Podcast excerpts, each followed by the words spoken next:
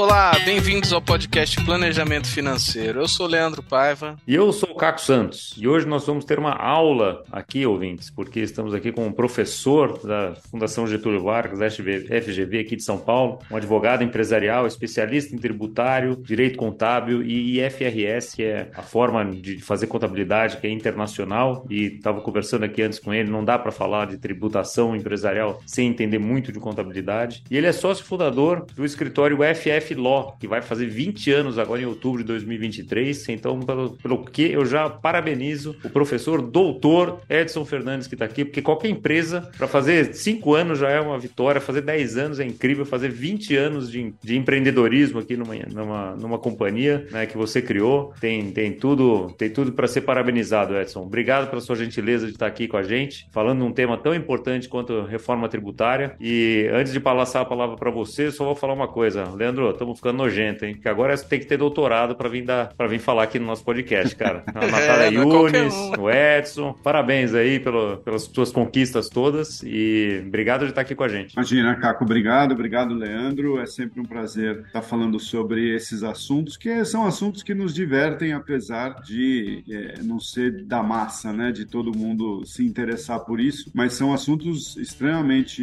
importantes e eu agradeço também por vocês darem a importância a esse, a esse assunto, né? Tentar divulgar um pouco essas questões tributárias, que envolvem o nosso dia a dia. Muito obrigado por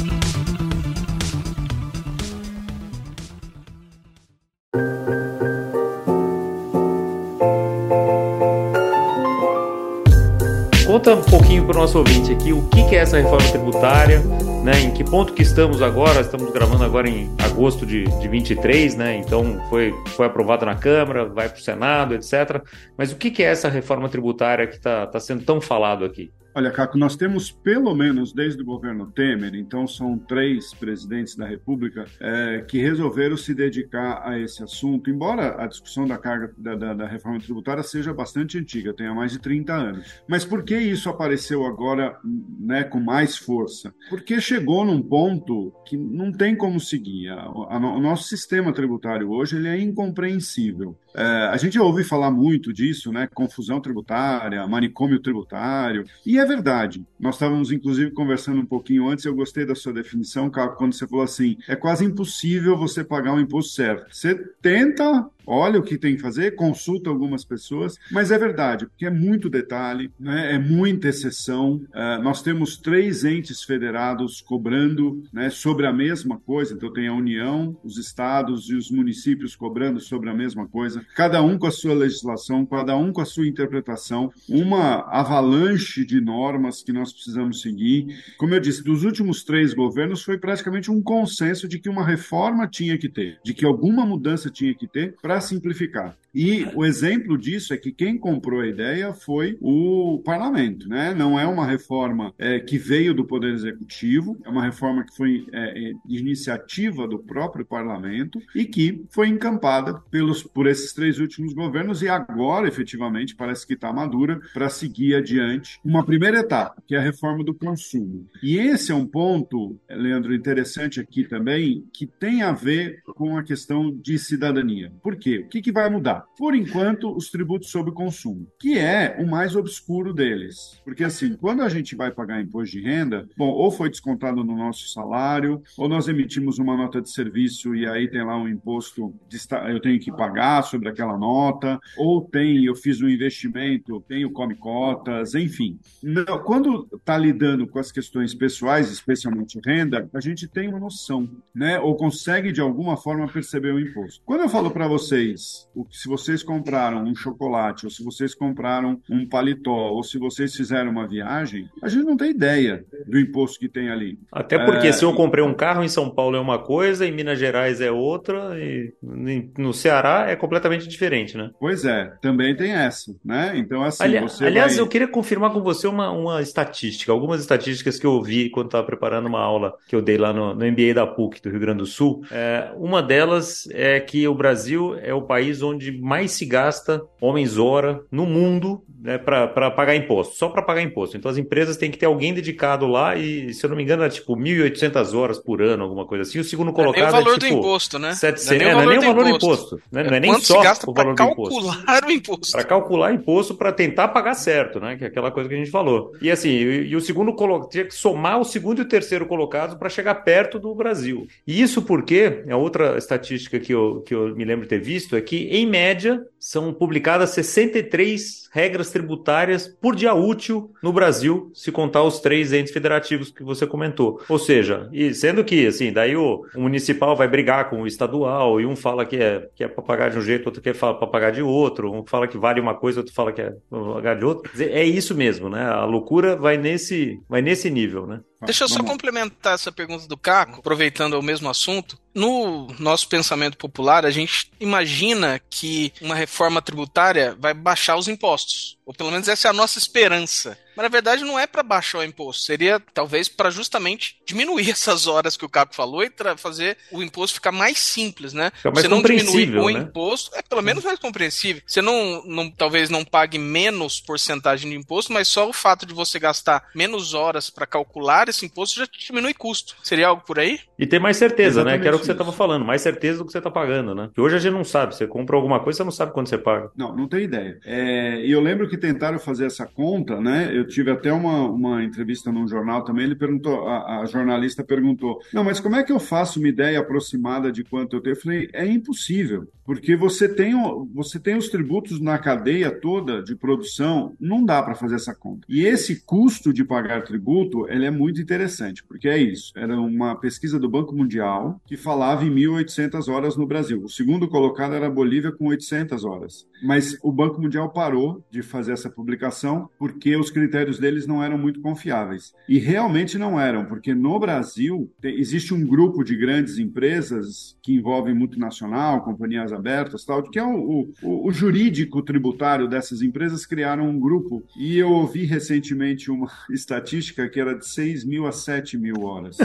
Ou seja, não é que 1.800 estava superestimado, estava subestimado. Não, estava subestimado, né? Porque se você pensar, é, pensa numa, numa, numa empresa varejista que tem filial no Brasil inteiro, né? Qualquer coisinha que ela fizer, ela já está sujeita à legislação daquele município e tudo mais. E a reforma tributária, Leandro, ela tem um princípio que eu acho uma armadilha, mas enfim, ela tem um princípio, esse texto, né? Que, tá, que passou pela Câmara e está em tramitação no Senado, estão falando que até outubro ele está aprovado. Qual que é essa armadilha? É a manutenção da carga tributária. Então precisa ser mantida a arrecadação que tem hoje. Então, você fala assim, ah, a reforma tributária vai diminuir imposto? É, no global, não. Ela pode ser, e isso vai acontecer, ela vai diminuir de alguns setores e vai aumentar de outros setores. Então, estão falando assim, que a alíquota em média deve ficar entre 25% e 28% desse novo imposto que está sendo criado. Quem paga menos do que isso hoje vai pagar mais. Quem pagar mais vai pagar menos, né? Porque assim, é, e a ideia aqui também é que todo mundo pague igual. Pague, pague é, tenha existam poucas exceções. Essa é a ideia. E tem um item de cidadania muito importante, porque ele vai ser um imposto destacado mesmo. Então, quando você for comprar alguma coisa, é, sei lá, você vai comprar um carro, na nota fiscal vai estar o valor do carro e o valor do imposto destacado. E aí você vai conseguir visualizar. Aquilo é o que está incidindo. Você vai comprar uma geladeira mesma coisa. Você vai comprar uma roupa, mesma coisa. Você vai contratar um serviço, né? Você vai, é, é, sei lá, lavar o carro, esse tipo de coisa, vai aparecer o imposto destacado ali por fora. E aí nós vamos ter ideia de que ele vai saber. Então, eu acho que só por isso a reforma tributária já tem uma grande vantagem, né? De ter o destaque por fora. Porque aí você imagina, Leandro, essa confusão toda do custo de pagar tributo, isso tudo reflete na formação de preço das empresas. Como é que a empresa vai formar o preço? Ela tem que ter essa ideia, porque se ela fizer o cálculo errado do tributo, e essa diferença menor vai ser paga pelo lucro da empresa. Então, mesmo isso, quer dizer, não é só o custo para pagar o tributo, é o impacto que isso tem na gestão da própria empresa. E isso vai mudar, isso vai simplificar muito, e além de simplificar para a empresa, nós vamos ter o direito, agora que é um direito, já é um direito constitucional, mas agora a gente vai exercer esse direito de saber quanto que está é, pagando. Agora, qual é o efeito para nós consumidores, né? não contribuintes, porque a gente não paga, a gente paga, é, é, não, não, não vai no, no guichê e recolhe a guia do imposto, mas está embutido lá no que a gente está pagando. Um ponto que a gente vai ver é que a gente vai perceber em algumas coisas vai aumentar a tributação, por exemplo, o serviço. Né? Se a gente contratar, algum, por exemplo, é, serviço de streaming, né? a gente tem o streaming de música, o streaming de, de vídeo, isso vai aumentar. O serviço de telefonia, é, que hoje em alguns estados já é bastante alto, mas em outros estados nós vamos sentir a diferença, vai aumentar. E aí nós vamos reclamar, né? Nós vamos falar, pô, mas eu contratei e não era isso. Sim, mas o que, que vai abaixar? O que pode abaixar? Indústria. Basicamente, produtos industrializados deve abaixar, Leandro. Por quê? Porque hoje tem muito imposto embutido dentro dos produtos. Porque assim, a cascata, indústria né? é, é, muita cascata. É. Então, o que, que acontece? Já que estamos na telefonia, vamos falar do celular. Então, para construir o celular, você tem ali as peças. Essas peças têm imposto, mas esse imposto é um crédito para a empresa. Ela, ela, é como se fosse um imposto de renda na fonte nosso, né? Que o, o, o nosso é, pagador, né? Quem está no, nos pagando ali a remuneração, faz a retenção na fonte, mas isso a gente não perde. É um crédito que eu levo para o fim do ano para pagar o imposto que eu devo. É mais ou menos a mesma coisa quando eu estou falando de insumos ali. Mas, por exemplo, se a empresa parar, né, uma, uma indústria de celular, ela para porque ela precisa fazer uma limpeza geral ali nas máquinas ou no próprio ambiente, o imposto que a, a prestadora de serviço pagou, ela não recupera. Então, o que, que acontece? Vai para dentro do custo. E isso vai, e, e, vários, né? E vai tendo cascata, cascata, cascata. É, e aí, quando chega no produto, chega mais alto. Então, a indústria tende a se beneficiar, os produtos industrializados tendem a se beneficiar com isso. Por quê? Porque eles vão é, reduzir o custo na origem. Agora, Leandro, a gente tem que ver se o industrial vai repassar isso no preço, né? Porque também porque certamente quem, porque certamente quem tiver aumento de custo vai repassar. Vai. E principalmente é. prestador de serviço. Esse é, o, esse é o maior impacto. Então, assim, a, a reforma entra ela vai ter, a partir de hoje, vai 10 anos, se o texto que foi aprovado na Câmara ele, ele, ele acabar sendo é, publicado. Então, a partir de hoje, são 10 anos. Só que a gente começa em 2026, começa a mudança e vai terminar em 2032. Supondo, não estou dizendo que é, mas supondo que essa não seja uma a melhor reforma tributária que a gente possa ter, ter uma reforma tributária capenga ou do jeito que está é melhor do que não ter? Uma reforma tributária? Leandro, se você perguntar para 10 profissionais da área tributária, eu diria que seis ou entre 6 e 7 vão dizer que é melhor não ter nada, e entre 3 e 4 vão dizer que é melhor essa do que nada.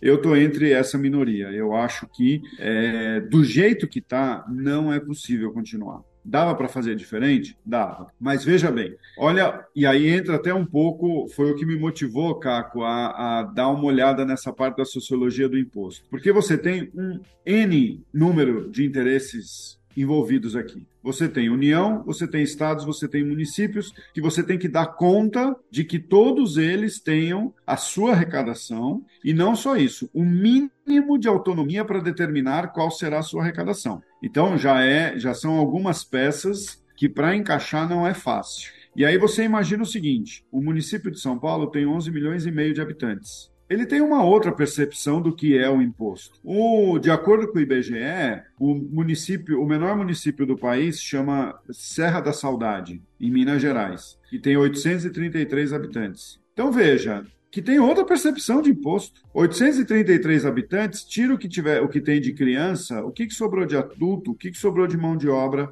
economicamente ativa ali, quantos são funcionários públicos, a visão de imposto é completamente diferente. Como você concilia isso? Por outro lado, você tem indústria, agroindústria, serviço, é, tecnologia, serviços convencionais, tem os serviços de tecnologia, tem locação de bens, que hoje só paga os tributos federais, não paga é, sobre o consumo e tem que conciliar toda essa turma. Então, assim, do jeito que está, eu não é o ideal, mas eu acho que é o que dava para fazer, sinceramente. Depois acabou entrando alguns jabutis assim no fim, né, que, que são é, frutos de lobby, conseguiram encaixar algumas exceções ali, que desvirtuaram um pouco, mas no geral, no geral, eu ainda, como eu falei, pela simplificação e pela é, é, transparência, eu acho que está valendo a pena. Eu acho que realmente está valendo a pena. O risco é o seguinte: nós vamos passar por três governos. Daqui até 2033, tem o governo atual, vai ter o próximo, que vai ser eleito em 26, e tem o outro que vai ser eleito em 30. Então, quer dizer,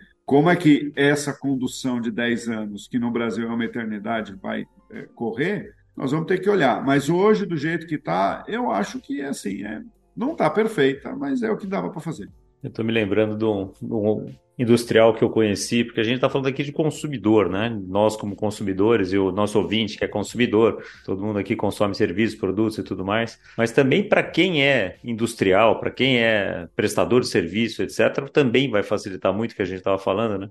Eu me lembro de, de, conversar com um industrial que ele falou: Caco, eu tenho uma, eu fabrico uma peça aqui, que se eu vender para Minas Gerais, ela é considerada uma ferramenta. Se eu vender para São Paulo, é considerada uma peça de reposição. Se eu vender para, sei lá, Fortaleza, ela é considerada, não sei o que, tinha três, não é que eram alíquotas diferentes, ela era considerada uma coisa diferente. Então ele tinha que ter, assim, é, mil pessoas só para entender se. Falou, falou, às vezes chega um cliente novo, de um estado novo onde eu não conheço, às vezes me dá preguiça só de começar. Falando, não sei como é que eu vou ter que tributar esse cara, não sei se eu quero vender para esse cara, porque é tão difícil pagar imposto, né? E de fazer aquela pagar o imposto certo, né? Que é, que é complexo também, né? E além dos, dos. Eu não sei se é jabuti ou não, mas muito, muita gente tem perguntado aqui para nós, planejadores financeiros, é a questão de TCMD, né, que também acabou entrando lá, e você estava falando também de TBI e outros impostos, né? Como é que isso vai afetar? Porque no que eu vi, o ITCMD vai até os 8%, vai ter alguma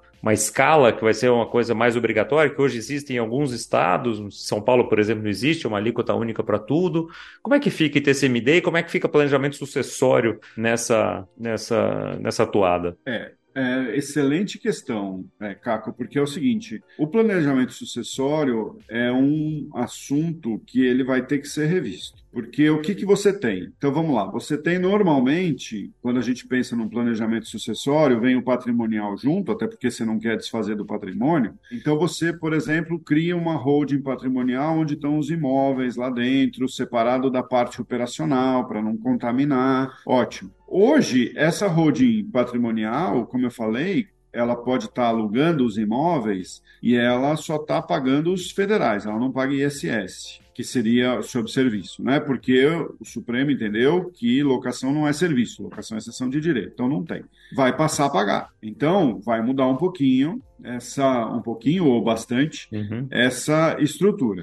Uh, não, mas eu estou no, no, processo do planejamento, estou executando. Então, o que, que vai ter? Ah, o ITCMD. O que, que passou? Passou que ele poderá ser progressivo. E aí vai depender de estado para estado, mas eu, tô, é, eu aposto que a ma grande maioria deles vai fazer dessa maneira. Então, ele vai ser progressivo. Dependendo do valor que for transmitido, vai ser maior. Se eu tiver só um, um apartamento para ser transferido, eu vou pagar uma alíquota, sei lá, de 4%. Alguém que tenha, um aparta tenha três apartamentos, mais três carros, mais casa na praia, é, empresa, que o valor vai ser maior, uhum. cotas da empresa ou ações. Então, você vai chegar, por exemplo, a 7, 8. Então, vai ser progressivo de acordo com o valor. Vai, a, a, a, o parâmetro vai ser determinado nacionalmente, mas os estados vão poder, então, definir do jeito que eles quiserem. E também na parte, é, por exemplo, essa holding patrimonial, ela paga o IPTU,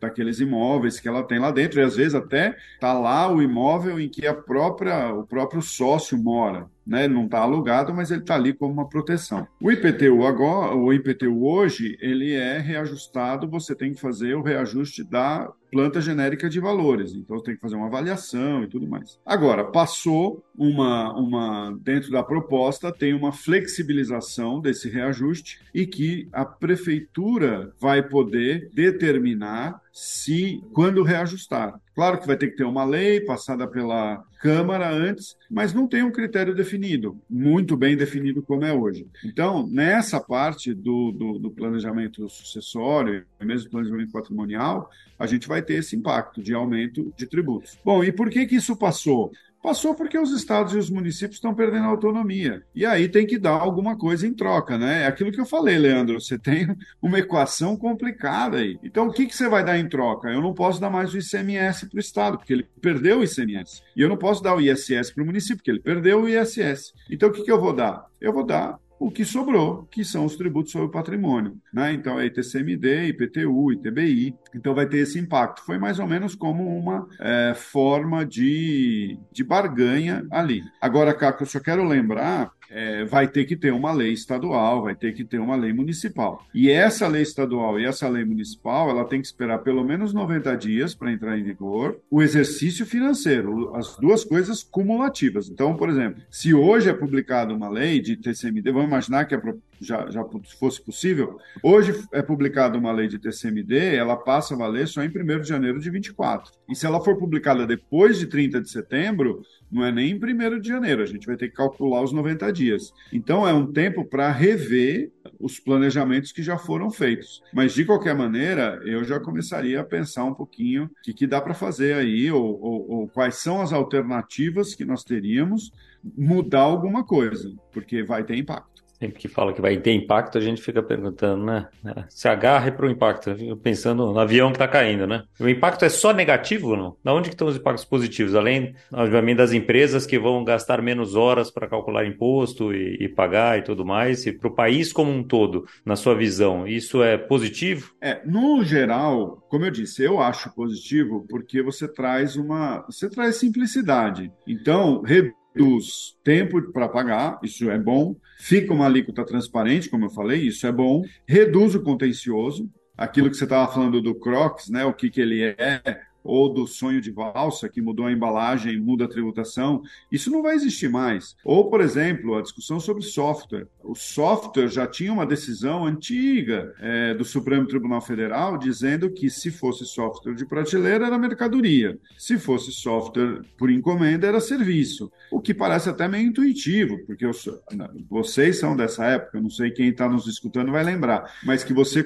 comprava o software numa loja mesmo, você comprava, você Chegava em casa, tinha aquele código que você tinha que digitar, então era bem uma mercadoria. Recentemente, não, o Supremo disse que é tudo serviço, qualquer software vira serviço. Aí você fala, bom, e qual é o impacto disso? O impacto é que você muda a tributação violentamente. Você muda, não é mais ICMS, passa a ser ISS, o, quem está te vendendo tinha uma forma de tributar a renda, como passou a ser serviço, ele tem outra forma de tributar a renda. Isso vai acabar. Tem várias reuniões que eu, que eu tenho participado com empresas que eu falo: olha, esse tipo de discussão a gente não vai mais ter. Ah, isso aqui é serviço ou isso aqui é mercadoria? Isso aqui é um direito?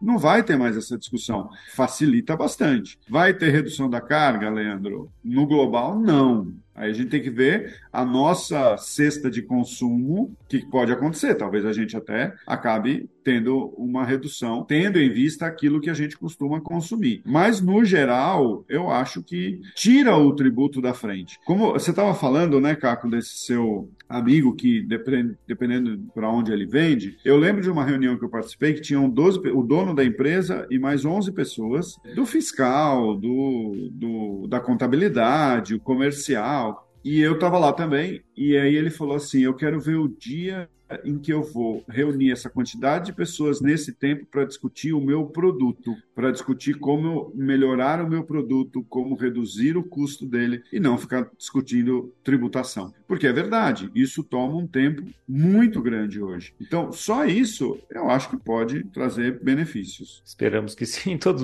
E, e a tal da sociologia do imposto que você escreveu lá? Conta, conta de onde veio essa sua ideia de escrever sobre isso e, e, e aprofunda um pouquinho pouquinho mais. Você passou pela. Não, um pouquinho que você falou na outra resposta aqui, mas conversa um pouquinho mais sobre, sobre isso. Por que, que é tão útil e pensar nisso em termos de reforma tributária? Não, tem duas. É, esse autor é um autor francês e tem duas frases no livro. O livro é bem pequenininho. Tem duas frases do livro que me marcaram né? E, e, e, são coisas que eu venho pensando faz tempo. A primeira que ele falou foi o seguinte: a questão tributária ela tem sido monopólio de advogados e economistas. Se nós pensarmos na reforma tributária, é isso. Ela foi escrita originalmente por economistas, depois teve o pitaco dos advogados e ficou restrita a isso. E não, e não deveria ser, porque é, o tributo ele vai influenciar a tomada de decisão. Né? A gente acabou de falar de planejamento sucessório, ele vai influenciar a forma que eu vou fazer isso, ele vai influenciar que tipo de investimento que eu vou fazer, ele vai é, é, é, influenciar inclusive o que eu vou consumir. Então, eu não posso deixar restrito a uma questão é, meramente técnica, ela não é meramente técnica. Então, esse é um primeiro, um, um primeiro ponto que ele fala. Né? Ele fala: olha, nós precisamos analisar os efeitos do imposto na,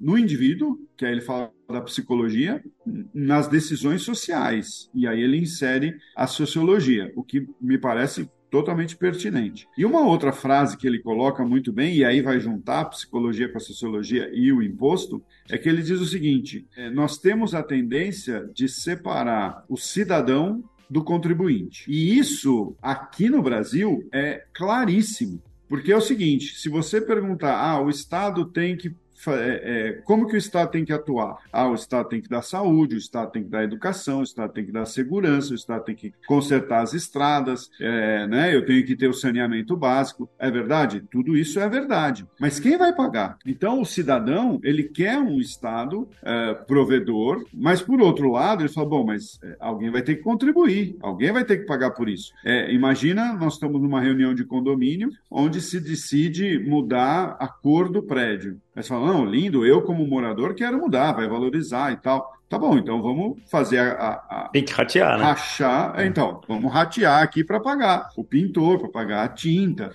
Então, esse, essa frase que ele coloca é muito interessante. E em cima dela tem alguns estudos que ele citou de sociologia, mas eu conheço na área jurídica, que eles falam o seguinte: que a, a carga tributária é desmedida, especialmente no Brasil. É, o que quer dizer isso? Que é o seguinte: a gente está no pior dos mundos, porque a gente paga muito imposto e a gente tem pouco retorno do Estado. Então, e as, veja, eu, eu nem digo o seguinte, eu falo assim, não, mas é, eu pago imposto e nem me interesso pela, pela escola pública porque eu tenho condições de pagar a escola particular. Sim, mas se eu quiser um país melhor, eu tenho que ter educação para todo mundo e não é todo mundo que consegue pagar uma escola particular. Então, o Estado precisaria manter isso de alguma maneira. Ou se eu for ser bem, bem utilitarista, e aí eu estou exagerando um pouco, mas é isso, eu preciso ter funcionários que tenham educação. E muitos dos meus funcionários não vão ter condições de estudar na escola, escola privada. E o que é verdade. Então, eu preciso ter a escola pública, ou hospital, ou é, saneamento básico, transporte e tudo mais. Então, esse é o segundo ponto que ele coloca, que a gente tem a tendência, e ele fala, né,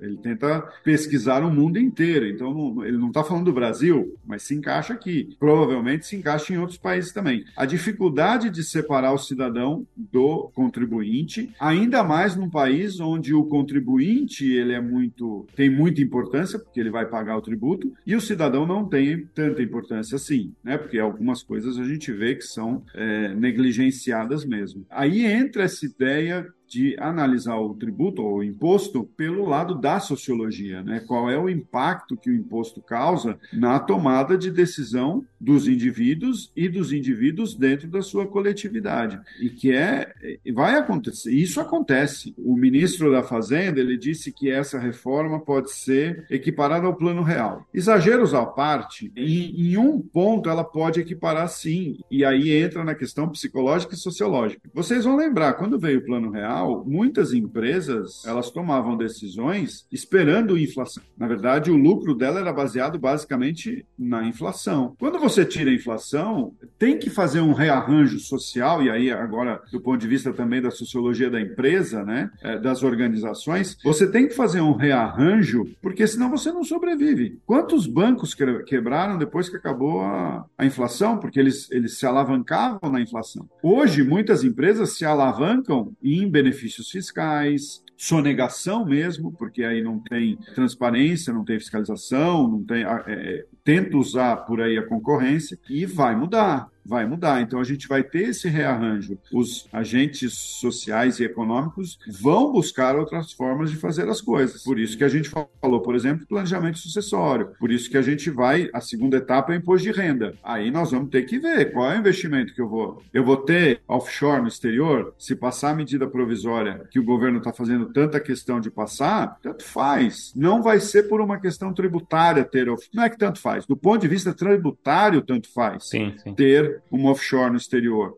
a motivação vai ter que ser outra. Então é assim. E como que a sociedade vai se rearranjar? Esse que é um, essa que é uma, uma, uma questão interessante da gente acompanhar. Você, você Esse... falando aí, você me lembrou de uma frase do Milor Fernandes, né, que completar, teria completado 100 anos aí recentemente. Falou assim: o Estado me fala quanto que eu tenho que pagar, o que que eu tenho que pagar, me cobra um monte de imposto, me chama de contribuinte ainda por cima, como se é, fosse, é, como se fosse voluntário. Exatamente, mas é, é isso. Na, na teoria essa questão de discutir as mudanças com empresários ou com as, o cidadão em geral, ele, ele é interessante na teoria. Mas na prática, isso não poderia causar um problema, porque seria cada um defendendo o seu bolso e seja o que Deus quiser? Sim, Leandro. Aí você tem, foi o que eu falei, né? Por exemplo, incluir um monte de exceção na, no último, no, na última votação na Câmara. Não é assim, incluíram um dia antes, os deputados olharam, pensaram... tempo de negociar, não, não, não. de pensar. Não,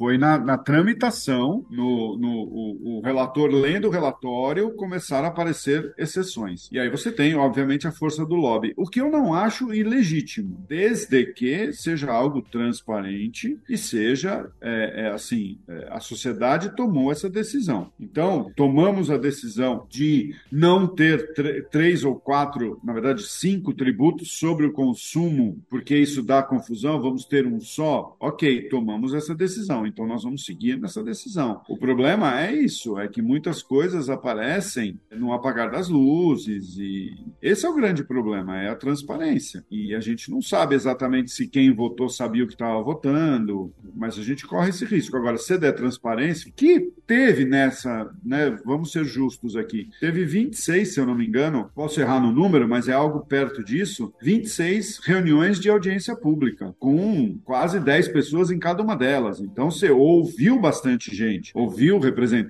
da, do varejo, da indústria, acadêmicos, economistas, representantes dos estados, representantes dos municípios. Então, foi feita uma discussão bem ampla. É, tanto é que mesmo os críticos desse texto, eles dificilmente criticam no geral. Eles criticam alguns assuntos pontuais. Podem pegar, peguem textos dos críticos. Eles vão discutindo questões pontuais. Eles não falam do, da espinha dorsal. Do mérito, olha, né? o mérito está é... mérito tá preservado, né? Exatamente. Exatamente. Então tem alguns que falam, bom, se eu não estou nessa exceção, então a reforma inteira é ruim. Não é assim também. Ou seja, olhando para o próprio bolso, né? E hoje a gente tem um, um problema, quando foi aprovada no, no, governo do Bolsonaro a reforma da Previdência, né? em geral, quem era pró-Bolsonaro falou que era bom, quem era contra Bolsonaro falou que era ruim. E agora a gente tem a mesma coisa. Está sendo aprovado no governo do Lula, então quem é pró-Lula fala que é bom, quem é pró-Bolsonaro fala que é ruim. E, e, assim,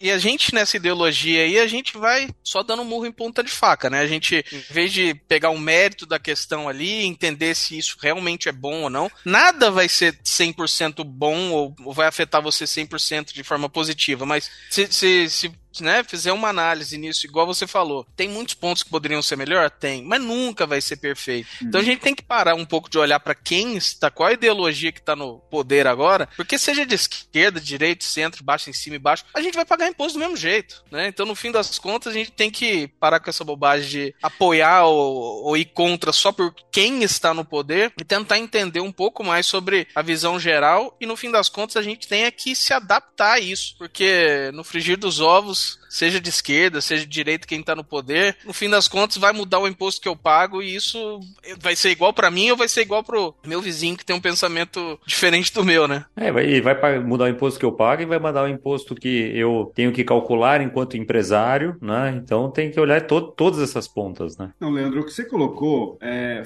fundamental. Por isso que então eu queria repetir uma coisa para aproveitar o audiência de vocês, que é o seguinte: essa reforma não é uma reforma desse governo, para o bem e para o mal, né? Então é assim, se ela for boa, esse governo não vai poder falar, ah, eu fiz essa reforma. Não, não foi você que fez essa reforma. Isso está sendo, é, é, pelo menos desde 2017, é, antes 17, desde 2017, nós estamos, pelo menos na academia, em fóruns empresariais, nós temos discutido essa reforma. Então, nós estamos há cinco, seis anos discutindo. Ela veio lá desde o governo Temer. Então, é o que eu quero dizer, para o bem e para o mal. E também, também não dá para falar assim, ah, eu sou contra porque é do governo atual. Não, não é do governo atual, né? Isso é algo que está extremamente maduro. Quem tocou mesmo esse projeto foi o parlamento, quem está tocando esse projeto está sendo o parlamento. Nós temos que efetivamente olhar quais são os méritos e os deméritos dessa proposta. E aí você está certíssimo, sem olhar quem é o pai da criança, quem é que assinou, porque não, aliás, se a gente for ver quem assinou, vai ter que pegar o deputado, na verdade, quem assinou foi o Baleia Rossi, que era do PMDB, presidente do PMDB, candidato derrotado para presidente presidente da Câmara. E a proposta surgiu, mas ela é bem anterior, inclusive, a ele.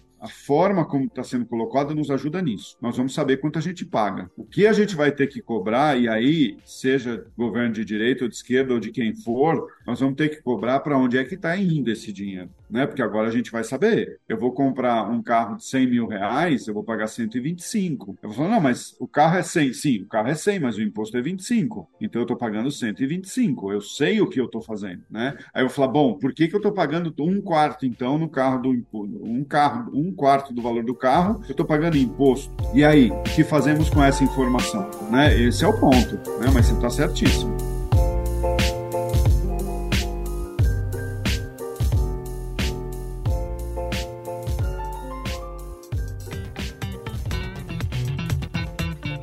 Mais uma vez, né, Leandro, a gente chega na conclusão de que o que a gente tem que fazer mesmo é se informar sobre o assunto, estudar, entender, para também não, né, não, não, poder falar com, com mais propriedade. É isso que a gente está procurando fazer aqui, ouvinte, é trazer especialistas, trazer um professor doutor para falar da, do assunto. E a gente vai encerrar nosso episódio aqui, Edson. Mas antes de agradecer e encerrar, quero cumprir aqui a nossa tradição de pedir para você uma dica de livro, de filme, de seriado. O que, que você traz aqui para o nosso ouvinte? Olha, Caco, é interessante, né? Uma das minhas resoluções de ano novo era ler mais literatura. Ainda bem estou conseguindo. Um que eu recentemente li, que eu acho que vale a pena, é de livro, vou dar uma dica de série, eu não tenho me dado muito bem com as séries que eu tenho escolhido. Mas livro tem um que chama Exílio, uma autora britânica, chama Christina Baker Klein. É um livro histórico que fala da colonização da Austrália, quando a Inglaterra enviava os prisioneiros, e, e tem uma pesquisa histórica muito boa, é muito bem escrito. Eu acho que vale a pena. Minha dica seria essa. Muito bom, muito bom. Sai dos impostos um pouco e lê coisas diferentes também, ah, né? Sim, sim. também não dá para viver só de imposto, né?